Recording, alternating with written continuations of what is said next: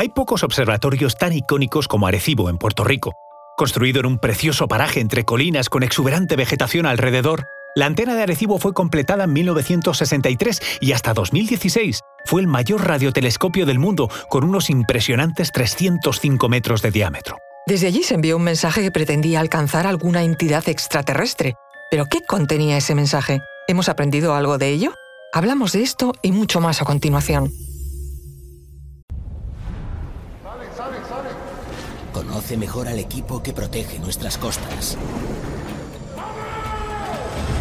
Alerta en el mar, el jueves a las 10 un nuevo episodio en National Geographic. Soy Luis Quevedo, divulgador científico. Y yo soy María José Rubio, historiadora y escritora. Y esto es Despierta tu curiosidad, un podcast diario sobre historias insólitas de National Geographic. Y recuerda, más curiosidades en el canal de National Geographic y en Disney Plus. En 1974, la transmisión más poderosa jamás enviada al espacio se realizó desde Puerto Rico. La transmisión formó parte de las ceremonias celebradas con motivo de una importante mejora del radiotelescopio de Arecibo.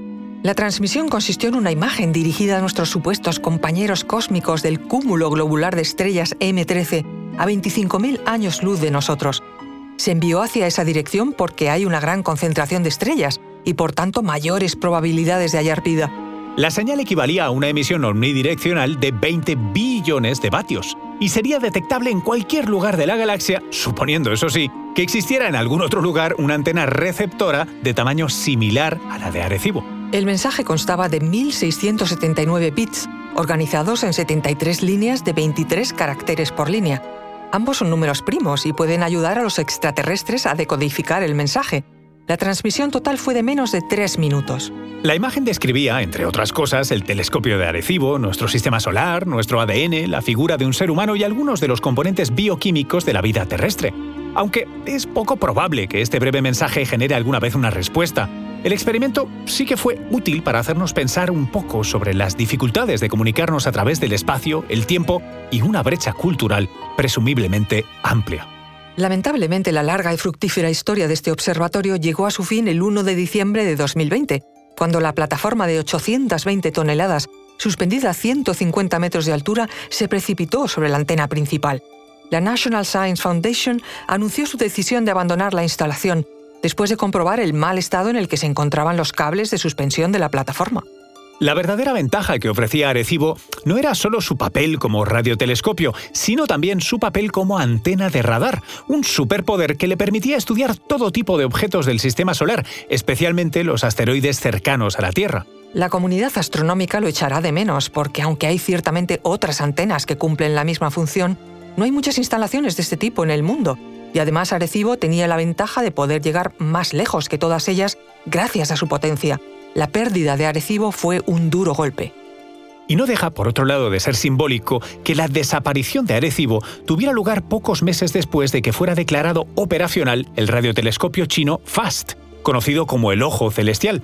Al igual que Arecibo, FAST es una antena fija construida aprovechando el terreno, pero gracias a sus 500 metros de diámetro lo supera con creces. FAST es por ahora solo un radiotelescopio y carece de la capacidad de explorar el sistema solar mediante radar pero en cualquier caso es difícil escapar a la paradoja de la situación. Mientras en un país se permite que un observatorio gigante se deteriore hasta que quede en estado de ruina y sea presa fácil de las inclemencias meteorológicas, en otro se construye una nueva antena. En cualquier caso, Arecibo siempre será el lugar donde nuestra especie envió de forma consciente y planificada su primer mensaje interestelar, con el objetivo de comunicarse con otros seres inteligentes.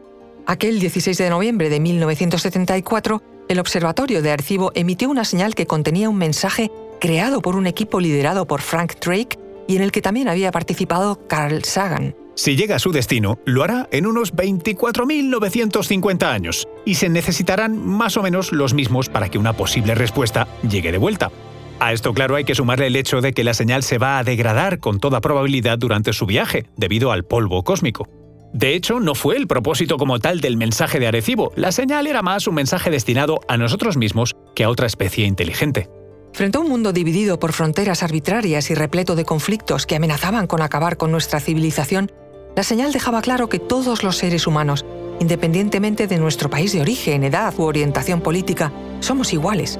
Unos pequeños seres muy curiosos, basados en el carbono y con ADN como material genético. Hoy, esa antena símbolo de la humanidad ya no está con nosotros. Pero la señal que emitió hace 46 años continuará infatigable por el espacio interestelar mucho después de que todos hayamos desaparecido.